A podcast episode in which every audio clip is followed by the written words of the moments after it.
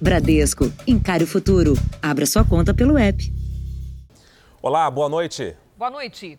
Começou hoje o julgamento de um ex-policial militar e um guarda municipal acusados pela maior chacina da história de São Paulo. Essa é a segunda vez que eles enfrentam o júri. Na primeira, a sentença dos dois somaram mais de 200 anos de prisão. Só que agora a defesa conseguiu anular o julgamento. Segurança reforçada na frente do fórum e protestos silenciosos das famílias dos réus e das vítimas. O ex-policial militar Vitor Cristilder desceu do carro do sistema prisional de muletas. Ele teria quebrado a perna jogando futebol no presídio. Cristilder e o guarda municipal Sérgio Manhanhã são acusados de integrar um grupo de extermínio que, em agosto de 2015, assassinou 17 pessoas e deixou outras sete feridas nas cidades vizinhas de Osasco e Barueri, na Grande São Paulo. Segundo o Ministério Público, a sequência de crimes foi uma vingança pelas mortes de um policial militar e um guarda civil dias antes da chacina. De acordo com as investigações, no total, 12 das vítimas não tinham antecedentes criminais. Uma delas era filho da professora Aparecida. Leandro Assunção, 36 anos, três filhos, foi executado pouco antes das nove da noite, junto com outros sete homens, dentro de um bar a uma quadra de onde morava. Você não pode trabalhar o dia inteiro e tomar uma cerveja? Porque ele passou no bar para tomar cerveja. Foi no bar tomar uma cerveja e o que, que acontece? Não teve o direito de tomar a cerveja dele. Agora estava no lugar errado, na hora errada? Qual o lugar certo? Em outros julgamentos, Sérgio Manhanhã e Vitor Cristilder já foram condenados. O guarda municipal a 100 anos de prisão e o ex-policial militar a 119 anos. A defesa recorreu e o Tribunal de Justiça marcou esse novo júri. Agora, a previsão é que o resultado saia dentro dos próximos cinco dias. Fez o que podia ter sido feito. Eu tenho certeza que não tem nenhum inocente nessa história. Outras duas pessoas já foram condenadas pela chacina. Os policiais militares expulsos da corporação, Fabrício Eleutério e Tiago Renklein. As penas de cada um superam os 200 anos de prisão. Nós entramos em contato com a defesa dos réus, mas os advogados não retornaram nossas ligações. Veja agora outros destaques do dia. Auxílio emergencial poderá ter quatro parcelas de 250 reais. Ações da Petrobras despencam depois da troca de comando. Presidente Bolsonaro diz que não vai interferir nos preços dos combustíveis. Empresas poderão comprar vacina contra a Covid-19. São Paulo vai adotar novas medidas de restrição por piora da pandemia. E na série especial, você vai conhecer o menino de 11 anos que já se destaca no mundo da música.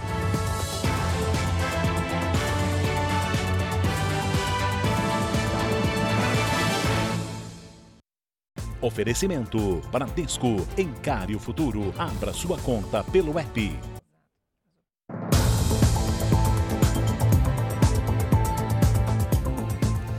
Na falta da vacina, cada gota conta. E como sempre, sobra um pouco nos frascos. Muita gente foi atrás da chamada xepa da vacina. Em São Paulo, a prefeitura pediu que as unidades de saúde organizem uma fila de interessados nas sobras de final de dia. Logo que soube que havia uma chance de tomar a vacina, mesmo estando longe dos 80 anos, o Otílio veio à unidade básica de saúde mais perto de onde mora mas desistiu de seguir em frente. A fila está tá grande para informação e eu vou voltar uma outra hora. A Marileia, que sofre de doença crônica, também ouviu falar nessa possibilidade. Não estão nem pegando o nome e telefone para me ligarem, tendo em vista que a demanda está sendo muito grande e que é praticamente impossível me chamar antes do meu tempo. Essas pessoas não estão dando ouvidos a boato, não. A Prefeitura de São Paulo liberou alguns grupos a receber a vacina antes mesmo da idade estabelecida pelo Programa Nacional de Imunização. O que acontece, segundo a Secretaria Municipal de Saúde, é para evitar o desperdício. A Prefeitura explicou por meio de uma nota que, se ao fim de um expediente de vacinação houver frascos abertos com sobra, o imunizante pode estragar em até oito horas, no caso da Coronavac, e em seis, se for da AstraZeneca. Então, os postos como esse aqui, estão autorizados a fazer um cadastro, a organizar uma fila de espera. Isso vale para idosos acima de 60 anos e profissionais da saúde.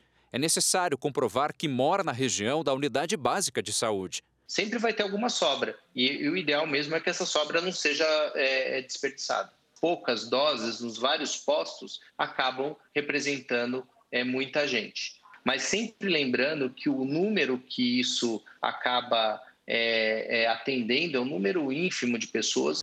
Dávila, que é fisioterapeuta e atende idosos, resolveu apostar na sorte. Ela já está na fila de espera. Eles me orientam que vão me ligar, caso sobre alguma vacina daquele lote, né?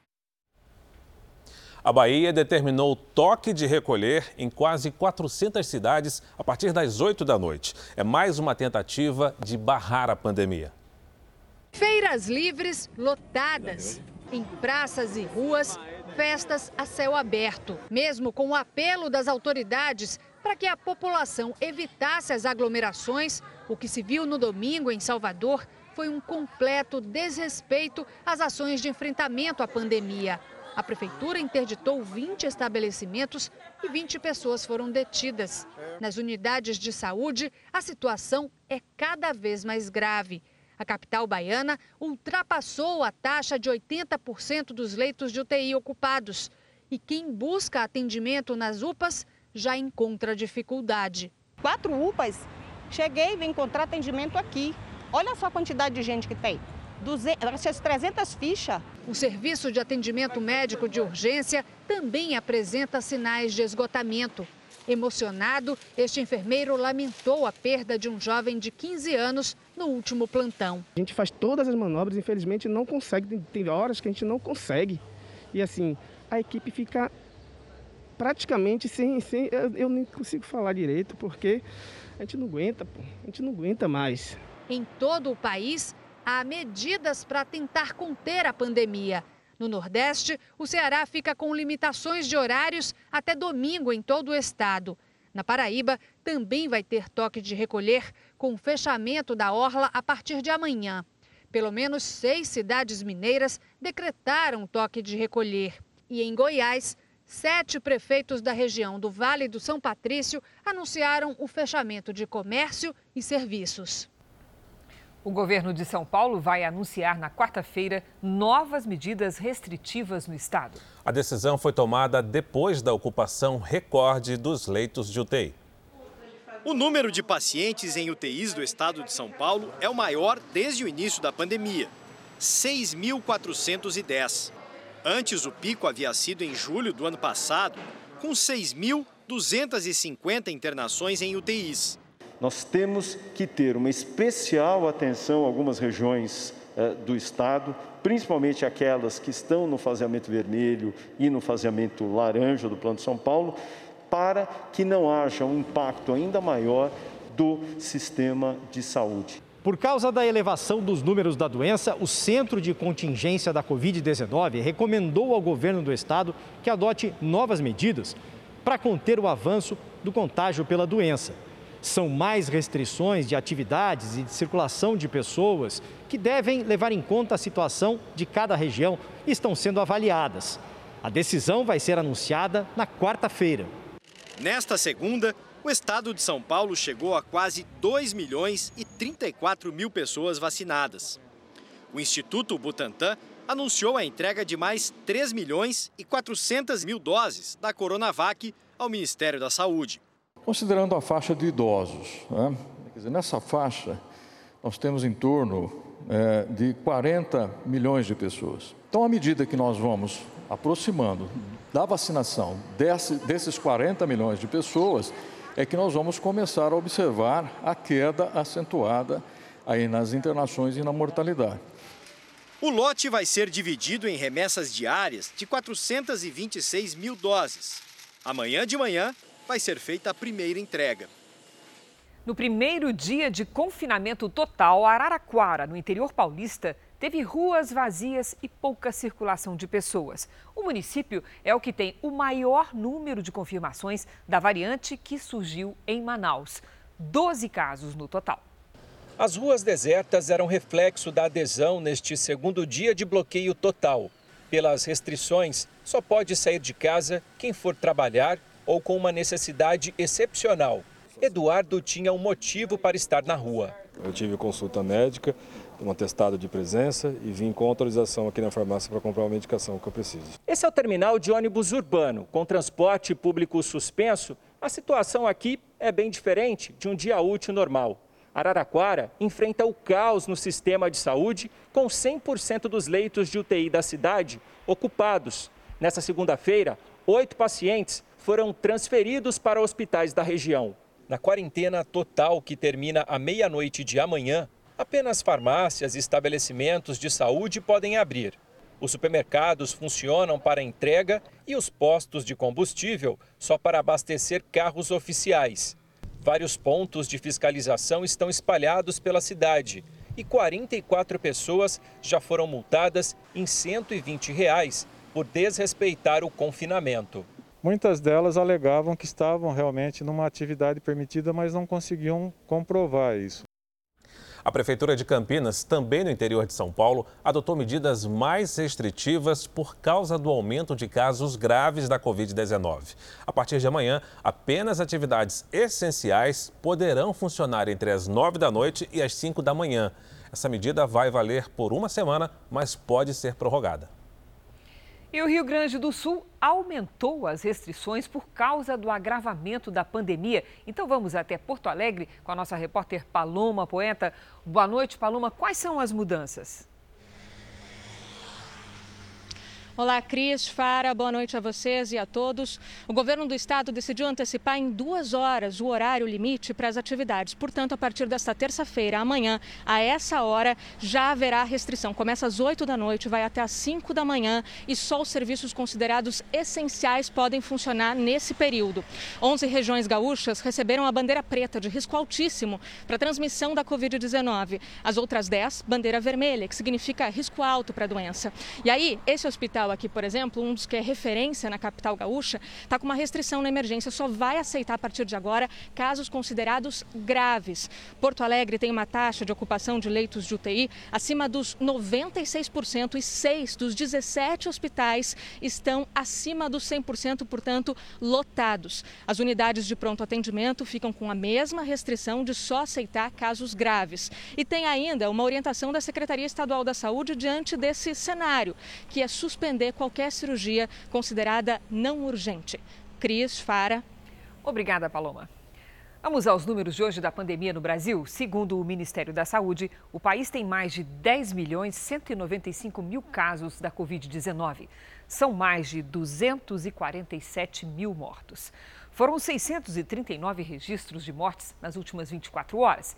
Também entre ontem e hoje, 43 mil pessoas se recuperaram e, no total, já são mais de 9 milhões 139 mil pacientes curados e mais de 808 mil seguem em acompanhamento. Os Estados Unidos ultrapassaram a marca de 500 mil mortes pela Covid-19. O levantamento é da Universidade John Hopkins. O país tem mais de 28 milhões de contaminados, mas já conseguiu vacinar 44 milhões de pessoas. Com isso, o número de casos vem caindo. Só as internações recuaram 15% nesta semana. Em homenagem às vítimas, o presidente Joe Biden ordenou que todas as bandeiras sejam hasteadas a meio mastro e determinou um minuto de silêncio em todo o país. Veja a seguir a reação do mercado no primeiro dia útil após a troca de comando na Petrobras. E na série especial, você vai conhecer o menino que, aos 11 anos, já ganhou concursos e tocou para celebridades da música.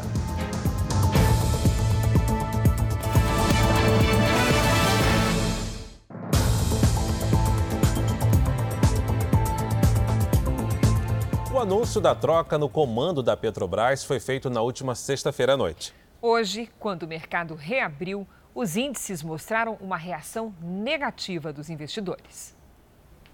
Números. Sobe e desce dos gráficos. Preocupação. Quem trabalha com ações passou o fim de semana esperando pelo que aconteceu hoje. Turbulência no mercado financeiro. Dólar em alta vendido a R$ 5,45, mesmo com o um leilão de 1 bilhão de dólares promovido pelo Banco Central. E índice Bovespa em queda, puxado principalmente pelas ações da Petrobras, que despencaram 20% nesta segunda-feira. Em apenas dois pregões de sexta e de hoje, a petrolífera perdeu quase 100 bilhões de reais em valor de mercado. Segundo os economistas, o impacto não é só na Petrobras. A instabilidade é um sinal para outras estatais. Os papéis do Banco do Brasil e da Eletrobras também apresentaram queda na Bovespa hoje acaba gerando uma incerteza em todas as demais estatais que se tem hoje de capital aberto. Né? Mas sem, sem ter apenas no âmbito de suposições, né, o, o presidente da República já anunciou que terá novas trocas sim. Provavelmente Banco do Brasil, talvez Eletrobras. Um cenário de incertezas que deve continuar nos próximos dias é uma insegurança que traz não só para o investidor doméstico, mas para o investidor estrangeiro também. Né? E de qualquer maneira, isso acaba impactando novos recursos que poderiam chegar para esses setores, para esses segmentos de petróleo e gás, por exemplo. Ao decidir trocar o comando da Petrobras, o governo já esperava pela turbulência no mercado financeiro. Hoje, o presidente Jair Bolsonaro explicou as razões para a mudança e declarou que não vai mexer na política de preços. Em conversa com apoiadores, Bolsonaro falou sobre a troca na Petrobras. Dia 20 de março encerra o prazo aí da, da vigência do atual presidente. É direito meu reconduzi-lo ou não. Ele não será reconduzido. Qual o problema? O presidente também defendeu a escolha do general Silva e Luna para a função. Ah, ele é um general, sim. Estava à frente da Itaipu Nacional por dois anos. Saneou toda a empresa. Só o ano passado investiu 2 bilhões e meio de reais em obras. O atual presidente da Petrobras está 11 meses em casa, sem trabalhar, né? Trabalha de forma remota. Ainda antes de saber dos impactos da decisão na cotação da maior empresa do país, o presidente voltou a negar que pretende interferir nos preços dos combustíveis. Ninguém vai interferir na política de preço da Petrobras. E eu não consigo entender, num prazo de duas semanas, ter um reajuste nos combustíveis, no, no diesel, em 15%. Não foi essa avaliação do dólar fora do dólar aqui dentro, nem no preço do barril lá fora. Então tem coisa aí que tem que ser explicada. Apesar da turbulência no mercado financeiro e das quedas nas ações de várias estatais, um dos principais auxiliares do presidente Jair Bolsonaro me explicou que o governo esperava a reação e nesse momento estava só assistindo a oscilação na bolsa de valores. Para a cúpula do governo, essa agitação é momentânea e que depois os papéis das empresas vão voltar aos valores normais piorou a avaliação do governo Jair Bolsonaro, é o que revela uma pesquisa da Confederação Nacional do Transporte divulgada hoje. Em outubro de 2020, 27,2% achavam o governo de Jair Bolsonaro ruim ou péssimo. Agora são 35,5%. O número de pessoas que consideram a gestão boa ou ótima caiu de 41,2% para 32,9%. Entre os que consideram o governo regular, o percentual ficou estável, passou de 30,3% para 30,2%. 1,4% dos entrevistados não souberam ou não quiseram responder. Foram realizadas 2.002 entrevistas entre os dias 18 e 20 de fevereiro, nas cinco regiões do país. A margem de erro é de 2,2 pontos percentuais para mais ou para menos. Mais de 8 milhões e meio de trabalhadores ainda não sacaram o PIS-PASEP. A nossa comentarista Patrícia Lages traz mais informações. Boa noite, Patrícia. Como é que se faz para saber quem tem direito a esse dinheiro? Boa noite, Cris, e boa noite para você de casa. É bem fácil de avaliar. O PIS é pago aos trabalhadores da iniciativa privada e o PASEP para funcionários públicos. Mais de 22 milhões de pessoas têm direito ao benefício, que vai de R$ 92 até R$ 1.100. O valor varia conforme os meses trabalhados em 2019 e há três requisitos para receber o abono: estar inscrito no PIS/PASEP por pelo menos cinco anos, ter trabalhado no mínimo 30 dias em 2019 com carteira assinada e ter recebido, em média, até dois salários mínimos por mês. E quem se enquadra nessas regras tem direito e ainda não sacou. Como é que faz? Ainda dá tempo? Dá sim, Cris. Vamos ver aqui na tela como é que faz.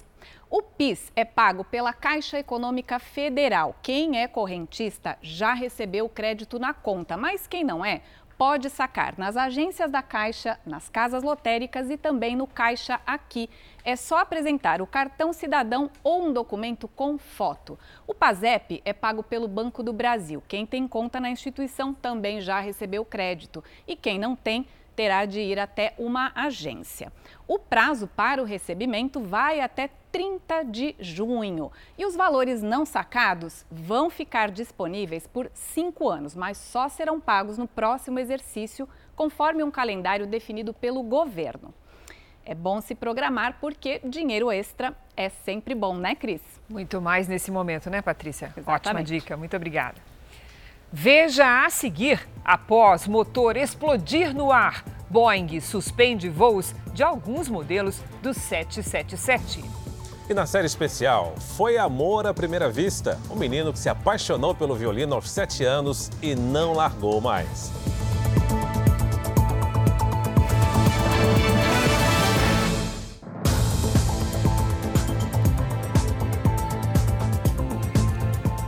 Pandemia e a crise econômica provocaram uma concentração de haitianos na região de fronteira do Acre. São centenas de refugiados que buscaram abrigo no Brasil e agora tentam deixar o país. Barracas improvisadas, refeições distribuídas pelo município e uma caixa d'água para tomar banho. É assim que centenas de imigrantes permanecem há 10 dias na ponte da integração sobre o rio Acre, que liga Brasil e Peru. O acampamento surgiu quando circulou entre os haitianos que vivem no Brasil uma informação de que a fronteira, fechada desde o início do ano passado pelo Peru por conta da pandemia, seria reaberta. Bueno. Eles vieram para cá para deixar o Brasil. Na terça-feira, dia 16 de fevereiro, houve conflito quando eles tentaram entrar no país vizinho. Essa é a tentativa de fazer um caminho que seria a volta de uma viagem que começou há 10 anos, quando muitos deles chegaram aqui no Brasil em busca de trabalho fixo. Agora eles dizem que querem passar pelo Peru para chegar no México ou nos Estados Unidos. Nós ganhamos 1.200 reais. Com 1.200 reais, tira 60 reais, e 600 reais. Quanto ficou? Quem conseguiu passar teve que retornar ao Brasil. Caso de Luiz, refugiado desde 2013. Porque uma outra vida aqui está ruim. Aqui paga muito pouco. Não pode pagar aluguel, não pode ajudar a família Haiti, não pode ficar aqui só para comer arroz e feijão. Assis Brasil, município do Acre, fica na tríplice fronteira com Peru e Bolívia, onde a circulação pelo rio é intensa entre os territórios. A gente está aqui na cabeceira do rio Acre, sentido Peru. Muitos peruanos fazem essa travessia, vão até a cidade, compram mantimentos e voltam para casa. É justamente esse caminho que tantos haitianos querem fazer. Da ponte onde eles estão até a entrada peruana são poucos minutos. A gente acaba de chegar aqui na fronteira com o Peru. Vocês podem ver que tem muitas canoas por aqui justamente para fazer esse tipo de trajeto. Mas quem tenta entrar no país, logo aqui, se depara com vários policiais aguardando. Cleudo, dono de uma canoa, diz que é perigoso levar os imigrantes. Não querem deixar passar, né, por causa da pandemia. E che se chegar lá, um barco como esse, com o haitiano, o que, que acontece? Bom, eles querem prender o motor e prender as pessoas também, né? De táxi tentam agora sair pela Bolívia. Muitos têm as suas famílias que já seguiram em frente, por isso, como essa rota aqui foi fechada, eles estão tentando uma rota alternativa pela Bolívia. As escolas têm servido de abrigo para os migrantes, na maioria haitianos.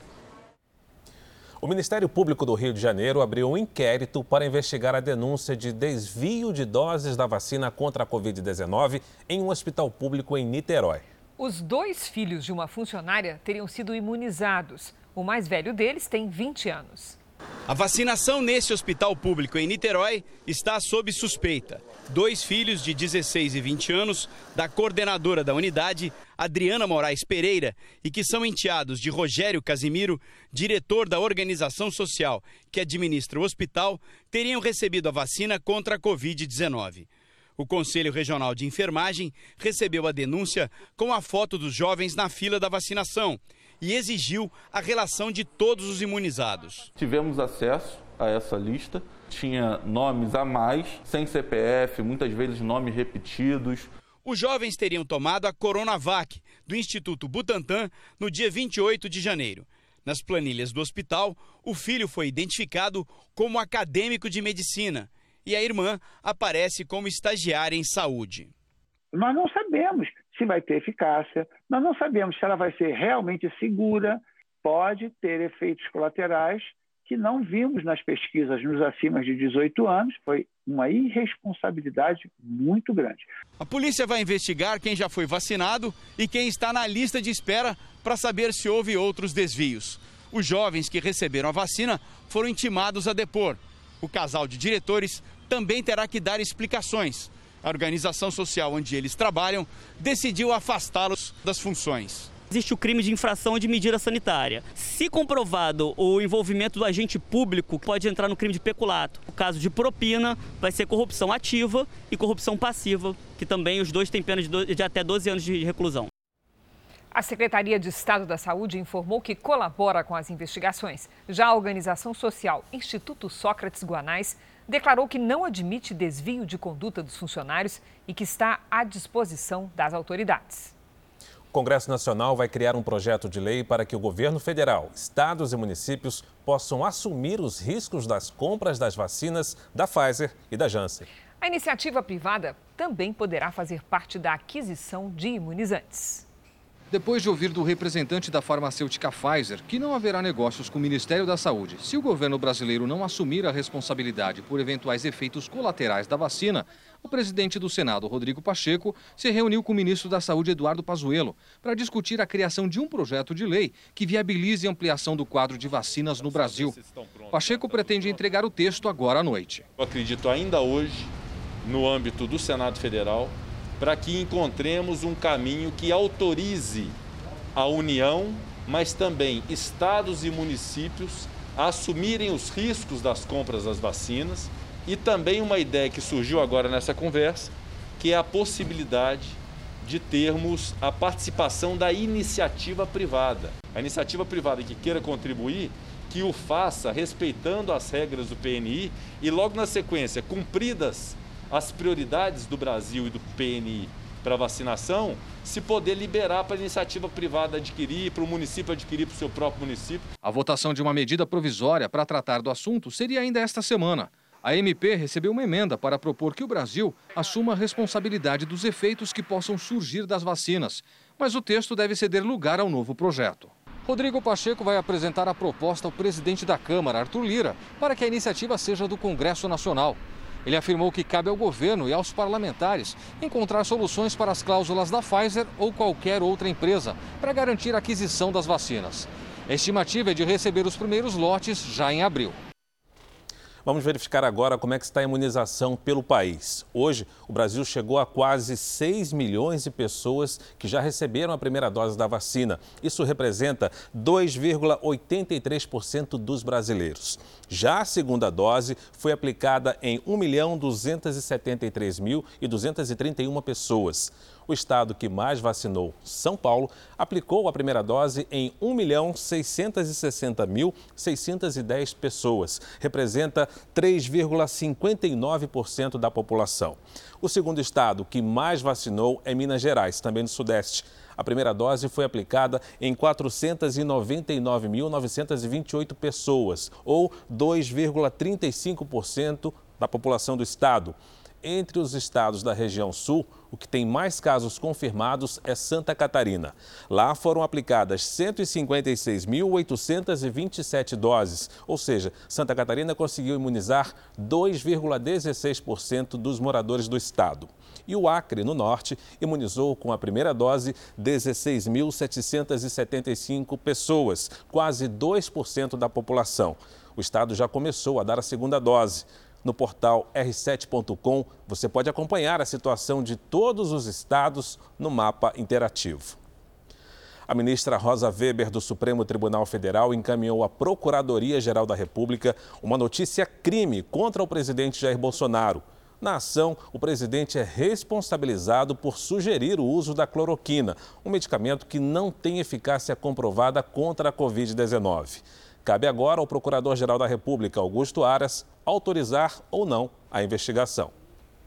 O Ministério Público de São Paulo instaurou hoje um procedimento para investigar o repasse de verbas da Prefeitura para o Carnaval.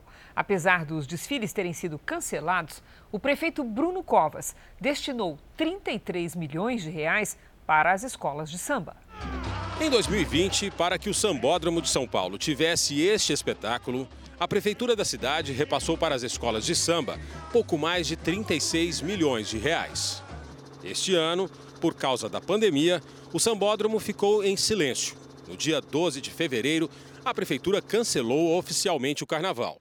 Mas, mesmo suspenso, o evento custou 33 milhões de reais para os cofres públicos. O valor consta em um contrato firmado no ano passado. Em novembro, a cidade ainda registrava um número elevado de internações por Covid-19. Mas a prefeitura alega que na data da assinatura do acordo ainda existia a expectativa de realizar o carnaval de 2021 entre maio e julho. Por isso, os valores foram repassados para 46 escolas de samba, blocos e cordões carnavalescos. Em nota, a prefeitura diz que estuda alternativas para a aplicação desses valores no carnaval do ano que vem. É o que defendem também as escolas de samba. Quando foi lançado o contrato carnaval, o prefeito anunciou o contrato carnaval, na verdade as pessoas já estavam trabalhando. Então o carnaval está todo endividado desde o do final do ano passado. E aí o cancelamento do carnaval se deu agora, né? não se deu lá atrás. Pelo contrato, os valores seriam repassados em sete parcelas. As duas primeiras, que somam mais de 12 milhões de reais, foram pagas em novembro e dezembro do ano passado. Mas um dia depois do cancelamento do carnaval, no dia 13 de fevereiro, como consta no Diário Oficial do município, a Secretaria de Turismo reservou cerca de 20 milhões e 400 mil reais para manter os pagamentos restantes. As parcelas vencidas em janeiro e fevereiro ainda não foram pagas. Vamos agora com a opinião do Augusto Nunes. Boa noite, Augusto. Boa noite, Cris. Boa noite, Fara. Boa noite a você que nos acompanha. No dia 12 de fevereiro, o prefeito de São Paulo, Bruno Covas, cancelou os desfiles previstos para maio ou junho, cancelou definitivamente o carnaval deste ano e atribuiu a decisão ao recrudescimento da pandemia de coronavírus.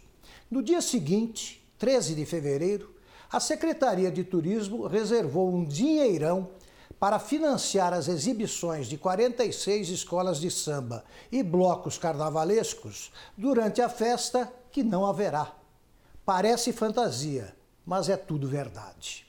O contrato assinado em novembro com a SP Tours dividiu o total de 33 milhões de reais em sete parcelas a serem quitadas até abril. As duas primeiras já foram pelo ralo em vez de pedir de volta esse dinheiro e suspender imediatamente as cinco parcelas restantes, a Prefeitura manteve o compromisso inverossímil. Limitou-se a espantar quem tem mais de 10 neurônios com uma nota informando que, aspas, neste momento estão sendo estudadas alternativas para aplicação nos desfiles de 2022. Fecha aspas. O dinheiro desperdiçado com festejos carnavalescos cancelados é suficiente, por exemplo, para a compra de 180 leitos de UTI. A Prefeitura de São Paulo preferiu insultar os pagadores de impostos que bancam todas as contas e investiu no deboche 33 bilhões de reais.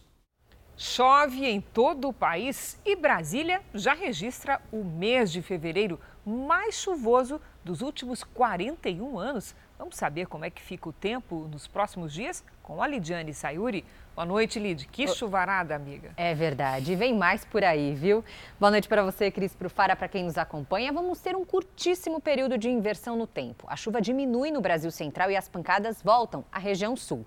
Mas a partir de quarta-feira, tudo muda de novo. Isso porque uma frente fria avança pelo Rio Grande do Sul e Santa Catarina, provocando temporais. A chuva diminui entre o sudeste e o norte, mas não podemos descartar as pancadas de verão a qualquer hora, que podem provocar alagamentos e deslizamentos no Espírito Santo, em Minas Gerais, Goiás e no Distrito Federal. No norte, atenção para o Acre, Rondônia, Pará e Amapá. Nada de chuva apenas no interior do Paraná, de Mato Grosso do Sul e também do Nordeste. Antes da chuva, calorão de 32 graus amanhã em Porto Alegre e também no Rio de Janeiro. Faz até 33 em Cuiabá. Em São Paulo, 31 com chuva forte. À tarde, apenas em alguns pontos. Até amanhã. Cris. Obrigada, Lid. 130 funcionários da Ford voltaram hoje ao trabalho na fábrica de Taubaté, interior de São Paulo.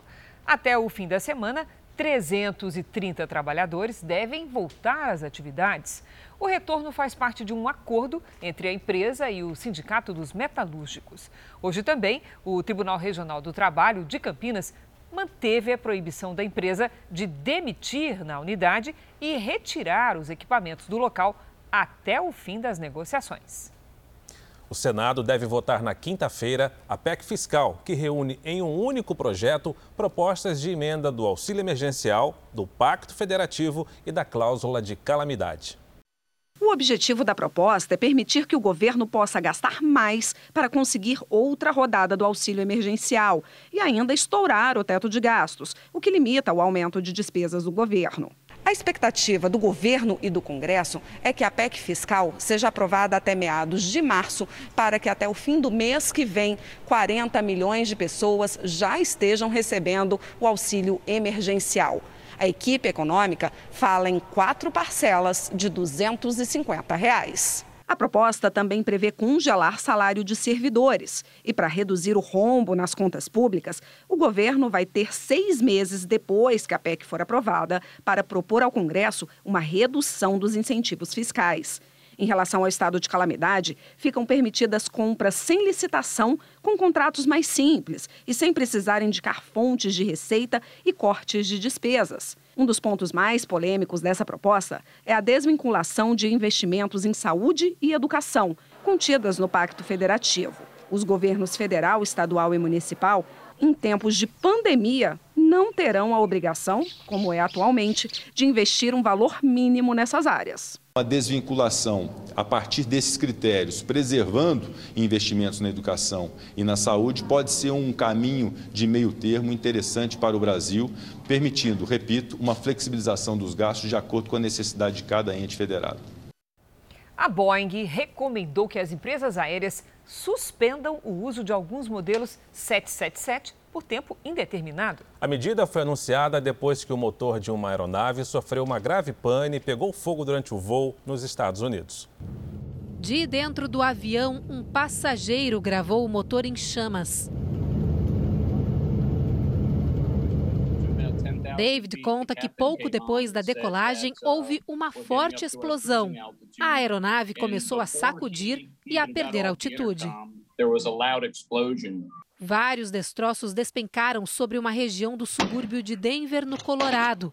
Por muito pouco, esta peça enorme não atingiu uma casa cheia de gente. O destino da aeronave, com mais de 240 pessoas a bordo, era o Havaí. Mas o piloto voltou para o aeroporto de Denver, de onde havia decolado, e fez um pouso de emergência. Ninguém ficou ferido. Ainda não foi esclarecido o que provocou a falha e a explosão em um dos motores. Enquanto as autoridades de aviação daqui dos Estados Unidos investigam o caso, a Boeing, fabricante do modelo 777, pediu que as companhias aéreas de todo o mundo suspendam a circulação de algumas aeronaves.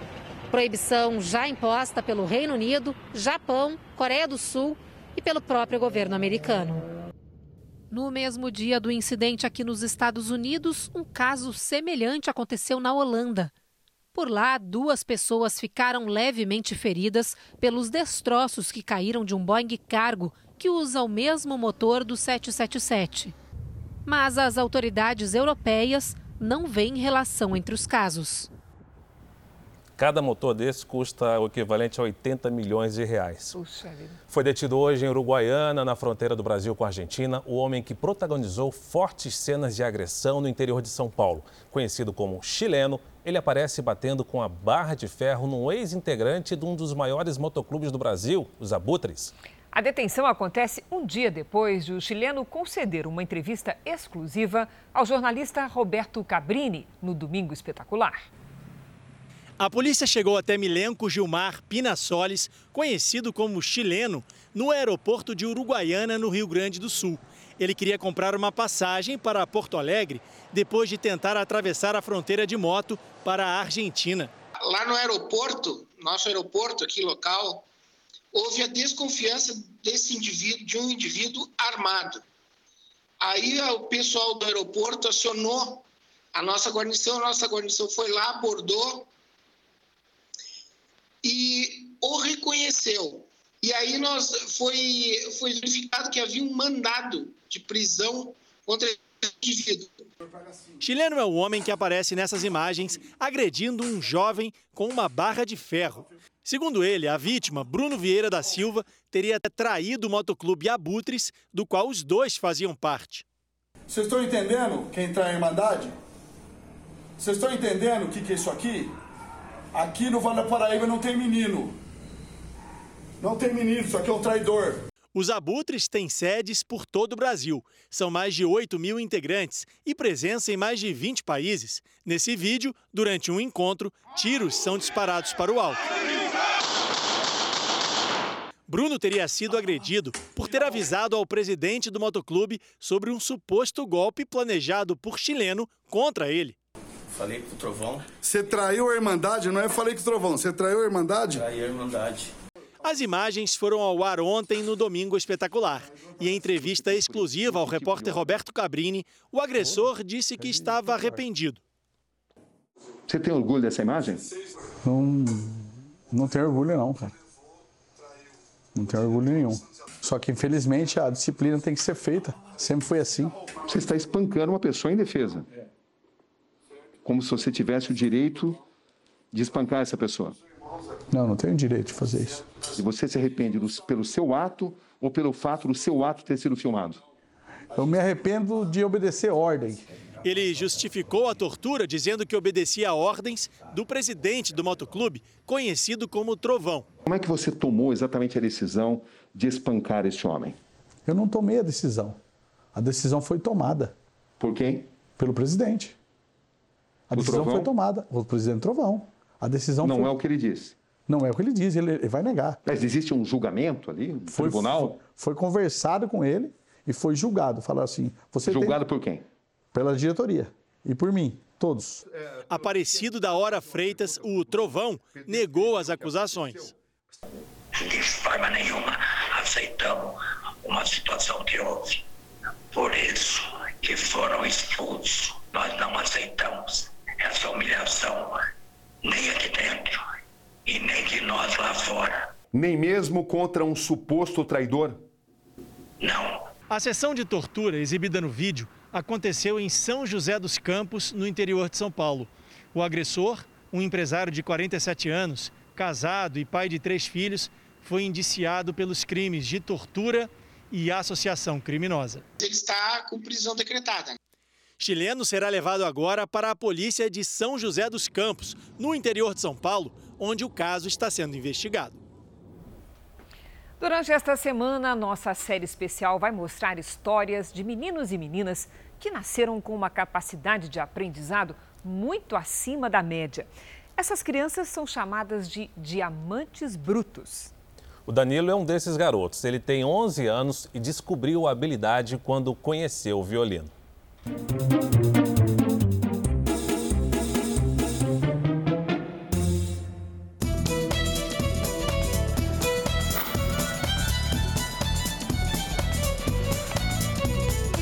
Danilo, eita menino que só aprontava. Sempre me deu trabalho de professora querer fazer atividade, uma roda de leitura, e ele sendo contra, querer sentar de costas e não querer participar. O professor sempre me falava, o Danilo testa muita gente. O Danilo não gostava de ir para aula. O Danilo não gostava de escola, o Danilo não gostava de nada. Ele queria videogame, queria bagunçar.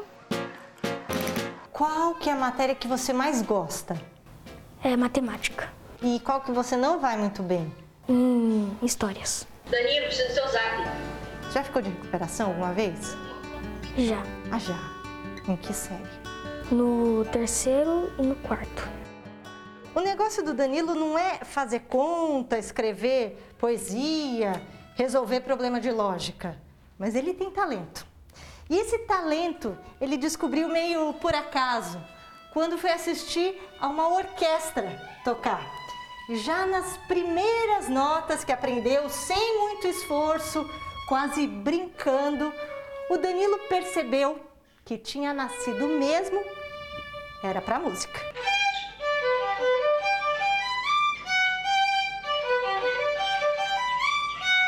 Aí, quando terminou a apresentação, o professor deles falou que é o maestro falou que tinha todo o local, como queria tocar, tinha vários instrumentos e era, era grátis.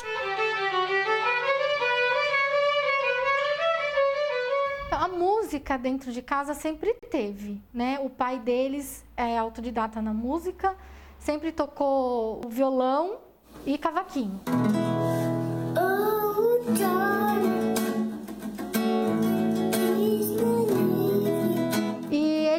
Desde pequenininho, então dedilhava. O violão, eu tenho fotos de um violão maior que ele e ele com o violão no colo.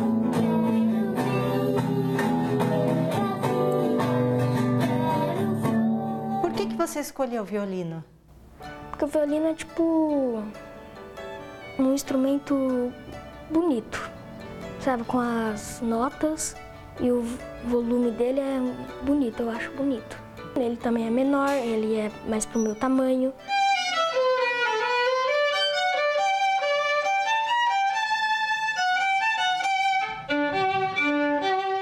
Só isso que aquele menininho, aos sete anos, queria fazer.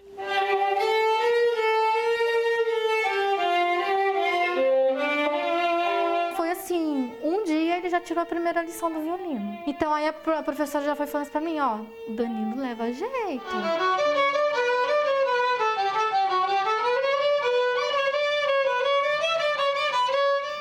Começou a não querer vir embora depois do final da aula dele. Ele queria ficar na ele aula. queria ficar na aula dos grandes. Só ele, aquele toquinho, né? Sete aninhos ele tinha, só ele.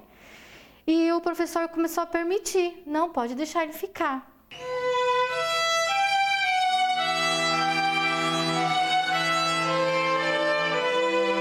Ele é um menino que pega as coisas muito fácil. Cuidado para não sair muito rápido, sabe? Sai mais devagar e controlando.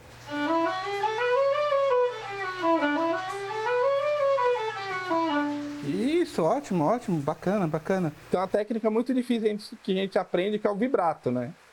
E o Danilo, ele chega. Eu lembro quando ele chegou fazendo, ele chegou fazendo perfeitamente já. O Danilo pertence a uma parcela da população dotada de altas habilidades. Numa sala de 100 alunos, de dois a no máximo cinco vão se encaixar no grupo de superdotados. Mas não pense que o superdotado é só aquele que faz cálculos rápidos de matemática, fala dez línguas diferentes, ganha o prêmio Nobel de Física. Existem vários tipos de altas habilidades: intelectual, acadêmico, mas também criativo, artístico, social e psicomotor. E não é só um teste de QI que pode detectar isso. Então, a gente tem dentro desse, desse caminho de, de altas habilidades é, diversas situações de especificidades de uma criança ser extremamente talentosa para música, ou para liderança, ou para alguma área psicomotora, que é a dança, um jogador de futebol. São crianças muito curiosas, são crianças que muitas vezes mostram criatividade. Dependendo da habilidade que ela tem, é, ela pode não ser tão sociável, né? E muitas vezes, muitas, muitas delas sofrem bullying. por não se encaixarem na média. Noricel foi uma dessas crianças. Depois de se formar em física e astronomia, ela criou um instituto para ajudar crianças e adolescentes cheios de talentos e que precisavam de atenção especial e estímulo, assim como Danilo, que hoje estuda no colégio do instituto. Existe um mito, existe assim a percepção de que o superdotado ah, já veio pronto, ele já é inteligente, não precisa de ajuda. E não é verdade. Ele precisa de ajuda, porque é uma criança que ela também é intensa nas suas angústias. Ela é uma criança onde o mundo, a incoerência do mundo afeta profundamente.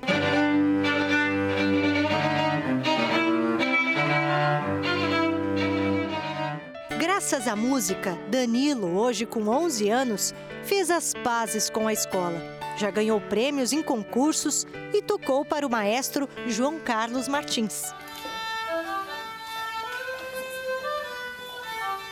Tem uma vez que eu fui tocar lá em Minas Gerais. Eu fiquei tocando direto por três horas e meia. Eu não tinha percebido, porque eu achei que foi, sei lá, uma hora e meia. Eu nem tinha percebido que o tempo passou. O semblante dele muda. Você vê no olhar dele que é algo que ele ama fazer.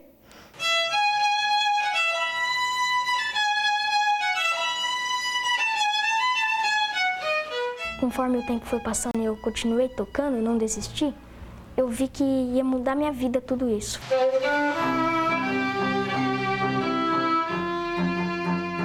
De certa forma, nós garimpamos sim esses diamantes brutos e depois alavancamos esse talento deles, trabalhamos de forma específica para que eles possam se desenvolver e, e construir a própria história. Eu me sinto em outro lugar. Me sinto, sabe, tipo, em cima de uma montanha, aí lá embaixo é o mar, os peixes.